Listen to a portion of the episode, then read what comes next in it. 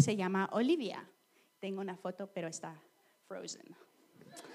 No pasa nada. Yeah. Y todavía frozen. Seguimos. Ahí está. Ella es mi gemela. ¿Vale? Ella se llama Olivia, yo soy Sophie. Bueno, y este viaje a Estados Unidos trajo a mi memoria muchos de mis primeros recuerdos de cuando nos mudamos allí.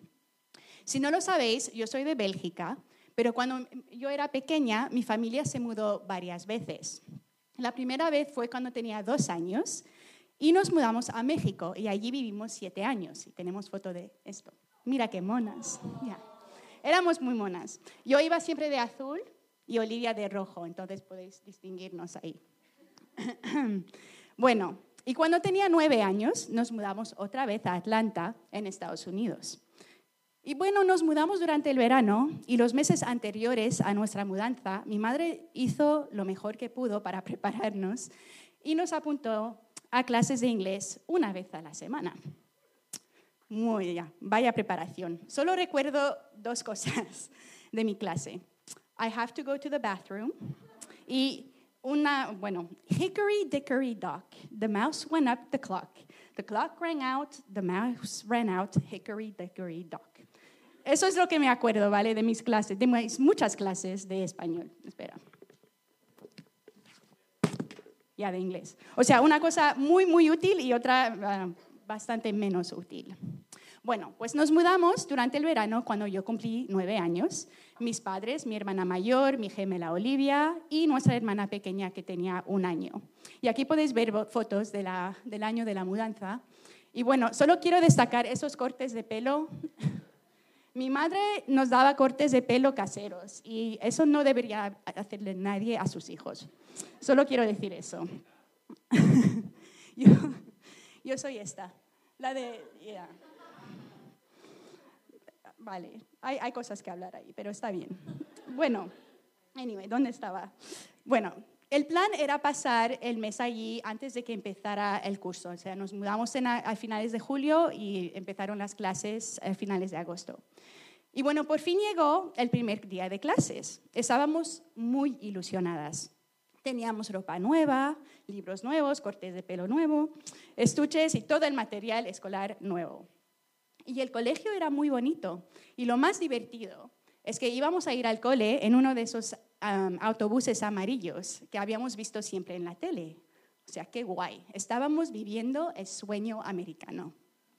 Pero en cuanto llegamos al cole, para mi consternación, me di cuenta de que mi madre había hecho algo que siempre hacía.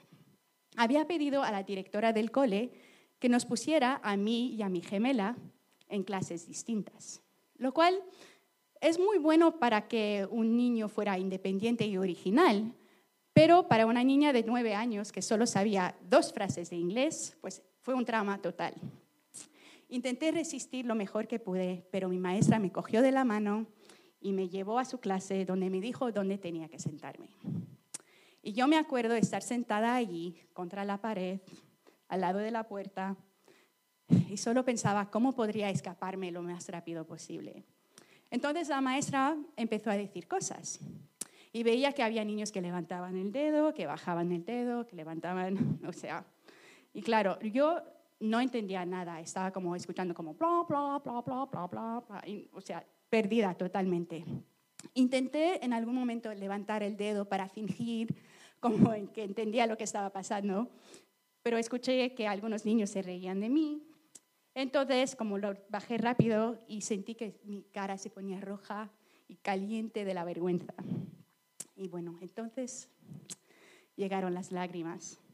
Intenté tragar, intenté mirar por otro lado, pero ya estaba fuera de mi control. Y solté un sollozo. Y mi, mi, maestra, que se llamaba Mrs. Henderson, tuvo piedad de mí y me sacó de la clase al pasillo, donde dijo algunas palabras que tampoco entendí. Y gloria a Dios, me llevó a la clase de Olivia para que pudiera sentarme con ella.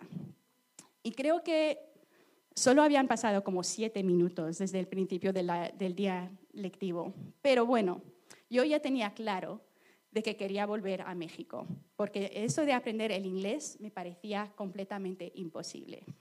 no tenía a nadie para traducir lo que estaba pasando.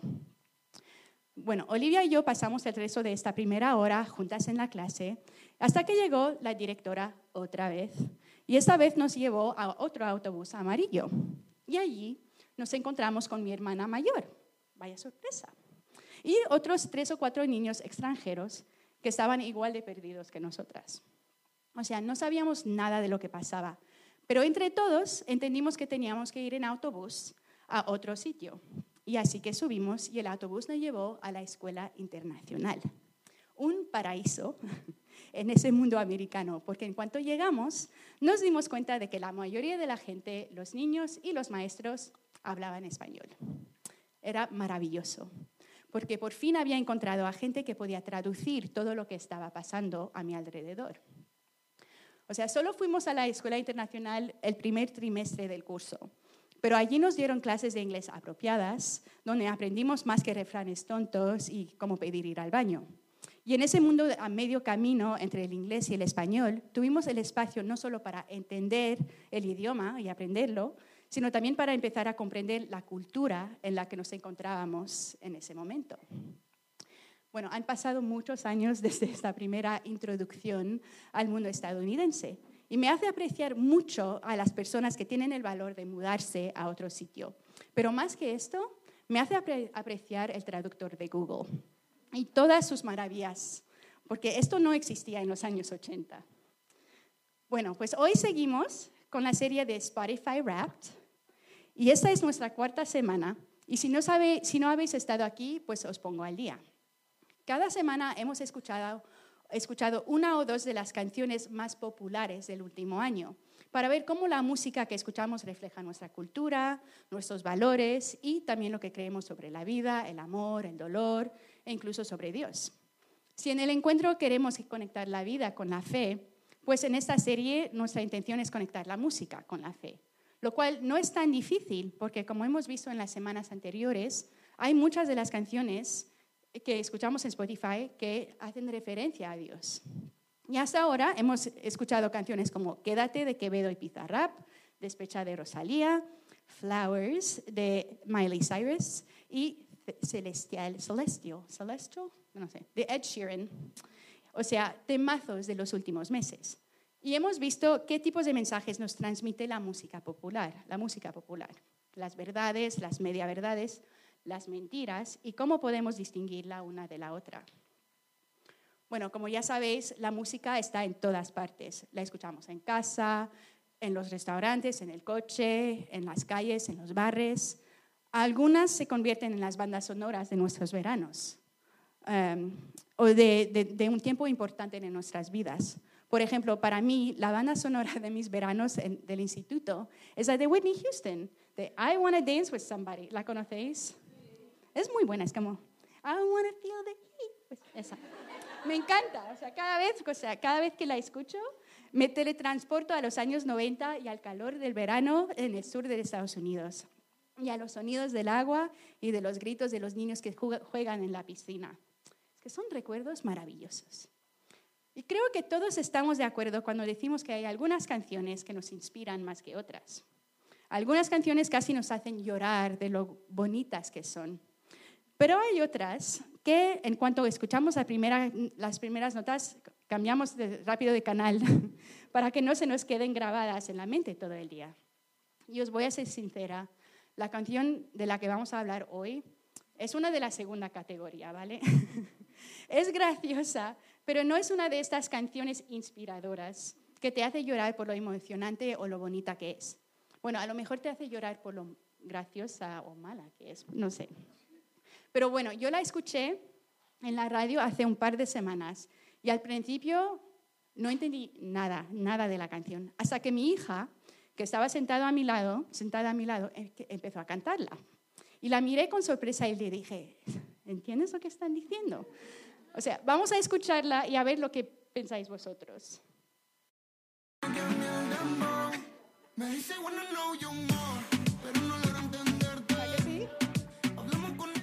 Vale. ¿Conocéis la canción? No, es, la, es esta. Es, es la de Tiago, eso se dice PZK, o sea, Vale, ese y Mike Towers, ¿vale? Y, y, se llama traductor. Y últimamente, cada vez que estoy en el coche la están poniendo, ¿vale? Pero bueno, me dice, I want to know you more, pero no logro entenderte. O sea, sinceramente, esto fue lo primero que pensé cuando escuché esta canción. No logro entenderte. Y menos mal, mi hija estaba allí para entender lo que decía la, canción y para traducirla para mí. Pero yo allí flipando porque esta canción es en español y en inglés, o sea, dos idiomas que creo yo he llegado a dominar bastante bien. O sea, seguimos escuchándola y poco a poco empecé a comprender lo que estaban diciendo el Mike y el Tiago. Y más que esto, empecé a apreciar el mensaje de la canción. Porque es algo, es, algo que yo he vivido en mi propia vida. Esta canción es graciosa, pero por algún motivo me ha marcado profundamente. O sea, me ha hecho, me ha hecho pensar mucho en los últimos días. Y es por esto que la he elegido para esta noche, porque creo que tiene que ver con la misión de Jesús. Tiene que ver con el por qué Dios se hizo hombre en la persona de Jesús, para vivir, para venir a vivir entre nosotros. Estaba todo. Vale. Pues en el libro de Juan, varias veces nos dice que Dios, el Verbo, se hizo hombre y vivió entre nosotros. De hecho, Juan empieza su carta de su libro de esta manera. En el principio existía el verbo, y el verbo estaba con Dios, y el verbo era Dios. Él estaba en el principio con Dios. Todas las cosas fueron hechas por medio de Él. Sí, y sin Él, nada de lo que ha sido hecho fue hecho. En Él estaba la vida, y la vida era la luz de los hombres. Y la luz brilla en las tinieblas, y las tinieblas no la comprendieron. Qué manera más poética de empezar un libro, ¿verdad? Aquí Juan está diciendo que el verbo, Jesús, estaba con Dios y era Dios. Y en el griego original, la palabra que se usa para verbo es logos. Logos significa palabra, mensaje, proclamación, y es una palabra muy rica en significado. Y en la época del Nuevo Testamento, o sea, hace dos mil años, para los judíos significaba la, la presencia poderosa y creativa de Dios. Y para los no judíos también tenía un significado, eh, en un sentido filosófico, como una unidad coherente que llena y ordena el universo. La palabra lógica viene de esto. Al usar la palabra logos para hablar de Jesús, el apóstol Juan identificó al Jesús histórico como la suprema revelación personal de Dios en la historia humana. El verbo era Dios, o sea, Jesús era Dios. Y Juan enfatiza una y otra vez Em, a lo largo de su, evangelio este hecho. Pero aunque Dios creó el universo y todo lo que existe en él, o sea, el mundo, los animales, nosotros los seres humanos, y aunque nos dio vida, pues no le comprendemos. O sea, le decimos a Dios, no logro entenderte. Entonces Jesús, el verbo, hizo algo extraordinario. Leemos un poco más adelante en el capítulo 1 de Juan y dice, y el verbo se hizo carne y habitó entre nosotros. Y vimos su gloria, gloria como el del unigénito del Padre, lleno de gracia y de verdad. O sea, si quisiéramos poner estos versículos en forma de canción, sería esto. Dios nos dice, I want to know you more, pero no logramos entenderle. Jesús ahora es el traductor. Jesús no solo es el traductor de Dios, también es Dios viviendo entre nosotros nos demuestra el carácter de Dios aquí en el mundo. De hecho, más adelante en el libro de Juan, Jesús dice de sí mismo, el que cree en mí no cree en mí, sino en aquel que me ha enviado. Y el que me ve, ve al que me ha enviado. Yo, la luz, he venido al mundo para que todo el que cree en mí no permanezca en tinieblas. Si alguno oye mis palabras y no las guarda, yo no lo juzgo, porque no vine a juzgar al mundo, sino a salvarlo. En vez de quedarse al lado de Dios, Jesús, el Logos, decidió hacerse hombre, decidió habitar entre nosotros para demostrarnos la gracia y la verdad de Dios el Padre. O sea, Jesús se convirtió en el traductor de Dios para que nosotros pudiésemos comprender a Dios. Y todo esto me hace pensar en otra historia de mi pasado. Vale. Cuando estaba en la universidad, conocí a un chico que se llamaba Jeremy. Y un día él y su mejor amigo Chris decidieron que sería guay decorar su piso con un acuario lleno de peces. Entonces, un viernes por la tarde, fueron a una tienda de mascotas con la idea de comprarse 10 peces, todos de diferentes tipos. Estaban muy ilusionados con la idea de tener sus propias mascotas. Pero vaya decisión más difícil con tantas opciones. Todos los pececitos allí diciendo, por favor, sácame de aquí, llevo toda mi vida en esta tienda. Bueno, finalmente eligieron a los 10 finalistas, a los, 10 peces más especiales de la tienda. Y fueron de vuelta a su piso. Pero apenas llevaba 20 minutos, eh, llevaban 20 minutos fuera de la tienda cuando el primer pez se murió. Ni siquiera habían llegado a casa. Y los supervivientes empezaron a rogarles, por favor, devolvednos a la tienda. Tenemos miedo de vosotros. O sea, al cabo de una semana, creo que ocho de los diez peces ya, ya no estaban. Pero resulta que Jeremy tenía un favorito. Y este pez era su orgullo. Y al final de la semana, este pez seguía vivo. Era el pez más pequeño de todos y le había puesto como nombre Willy. Solo al ver al pequeño Willy, todos sentíamos compasión por él. Desde el principio lo animamos a que sobreviviera a los demás peces. ¿Cómo no vas a animar al más débil? Y mientras todos sus compañeros, uno tras otro, se pusieron panza arriba y subieron a la superficie del acuario y luego eh, recibieron su entierro tirando de la cadena del váter, Willy siguió. Y un día fui a tomar un café con Jeremy y Jeremy parecía estar preocupado. Así que le pregunté, ¿qué, qué te pasa? Y él me dijo, es que no puedo evitar preguntarme, ¿qué tiene que estar pasando por la mente de Willy? Mi amigo Jeremy es una de esas personas súper mega compasivas y estaba preocupado por el pequeño Willy, porque en un breve espacio de tiempo Willy había visto a casi, a casi todos sus colegas morir. Y tenía que estar pensando, no tengo mucho tiempo. Solo trata de cuánto tiempo me queda hasta que mi cuerpo esté flotando por la superficie del acuario y me manden por las tuberías para encontrarme con los demás. Jeremy siguió. Y el otro día, cuando estaba pensando en todo eso de mi amigo Willy, tuve otro pensamiento. ¿Willy sabe que existo? ¿Sabe que soy yo quien le doy de comer cada día? O bueno, cada dos o tres o cuatro días. Depende de cuándo me acuerde de hacerlo. Tal vez eso ayude a explicar la tasa de mortalidad tan alta de los peces. Pero ¿cómo podría entender un pez que existe, que existe un tío como Jeremy, andando por la tierra alrededor de su mundo acuático y que a veces se acuerda de poner trozos de comida dentro de su mundo? ¿Cómo podría saber Willy que había llegado a ser la mascota favorita de Jeremy y que cada día lo animaba a sobrevivir un día más? ¿Cómo podría saber que este chico súper mega compasivo había empezado a amar el pequeño pez? Jeremy me miró y me preguntó, ¿cómo hago para que Willy se entere de que lo quiero? Podría gritar a todo pulmón, Willy, tío, eres el machote del acuario, te quiero, hombre. Pero Willy nunca hubiera seguido con sus vueltas de nadar en el acuario sin escuchar un ruido, sin ver una cosa. Es un pez, no lo habría entendido. Podría tocar el cristal del acuario y gritar, Willy, en serio, eres el mejor, te quiero, tío. Nada. Willy pasaba olímpicamente de Jeremy y seguía nadando. Su única reacción, los trozos de mierda cayéndose de él. ¿Cómo te vas a comunicar con un pez? ¿Cómo le vas a comunicar a tu pez favorito que es el mejor? Jeremy no podía. No importaba cuánto lo quería, Willy nunca iba a enterarse de esto, porque para Willy era imposible entender las palabras de un ser humano.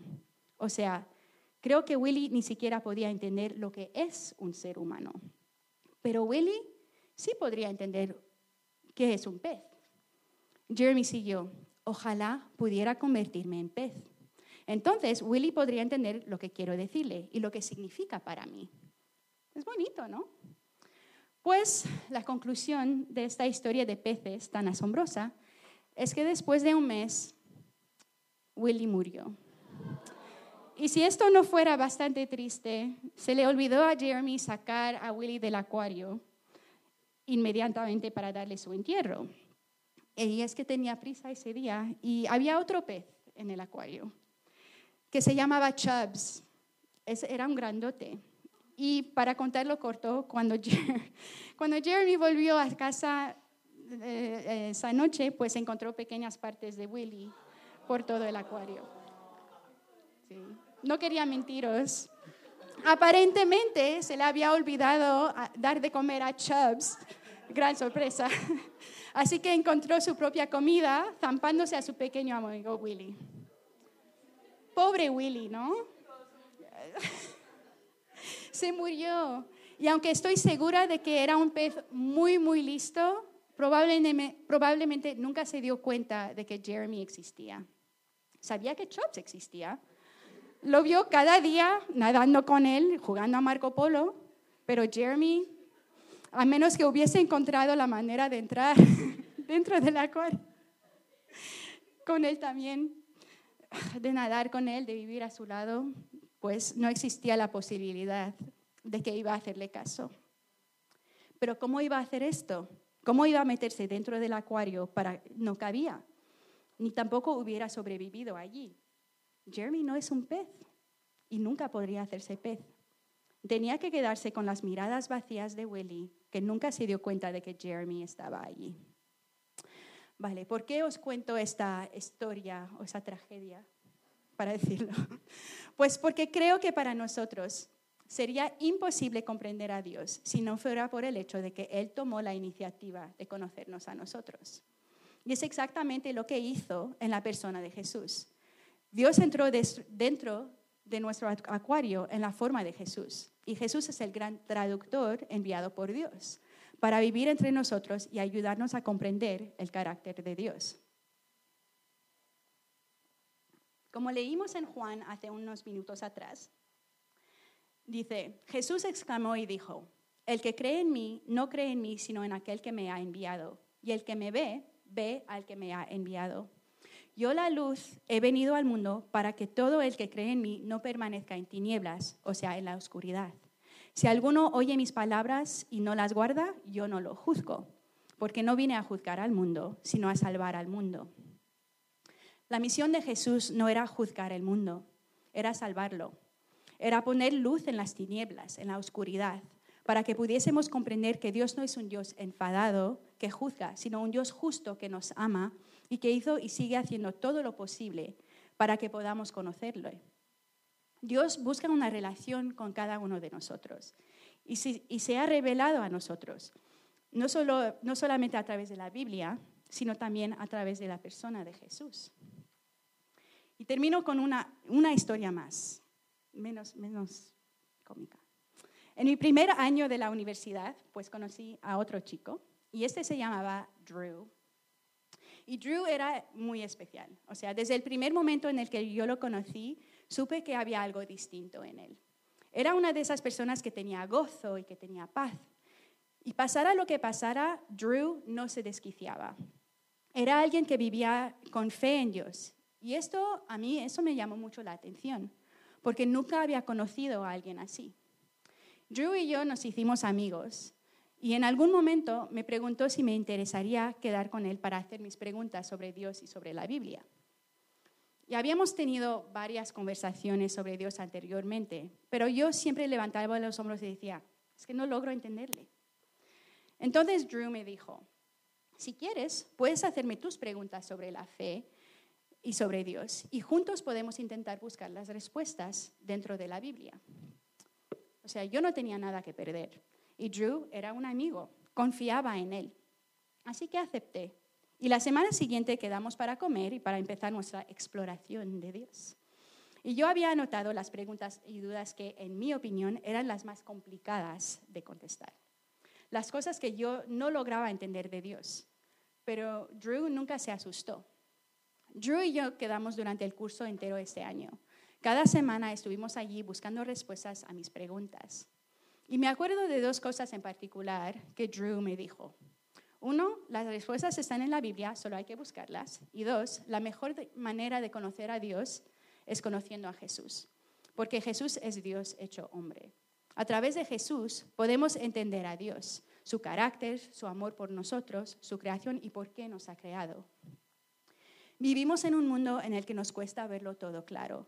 Seguro que a ti también te ha frenado en tu camino de fe no tener todas las respuestas. Hay mucha oscuridad a nuestro alrededor, muchas veces en las que habrás pensado de Dios, es que no logro entenderle. Pero Dios tomó la iniciativa de conocernos. Y si no fuera por Él, a lo mejor seríamos como el pequeño Willy, nadando en círculos dentro de nuestro acuario, sin darnos cuenta de que alguien nos ama con locura y nos está animando cada día. Bueno, pues estas son mis historias. Ahora vamos a sacar los pinchos, pero mientras disfrutáis de la comida, quiero poneros un par de preguntas para ir pensando durante la semana. Y aquí están. ¿Cuáles son las preguntas que te están impidiendo entender a Dios? ¿Y quién es este amigo o esa amiga de confianza con quien sientes que podrías quedar para buscar las respuestas a las dudas que tienes? O sea, todos tenemos dudas, es, es normal. Y es por eso que a partir del próximo martes a las seis y media vamos a tener el curso alfa aquí en en vivo. Mi esperanza es que el curso alfa sea un tiempo en el que podemos buscar respuestas juntos a nuestras eh, preguntas sobre Dios, sobre la vida y sobre la fe. Y también habrá merienda, así que espero que os animéis a venir. Pero muchísimas gracias por escucharme y todas mis historias esta noche.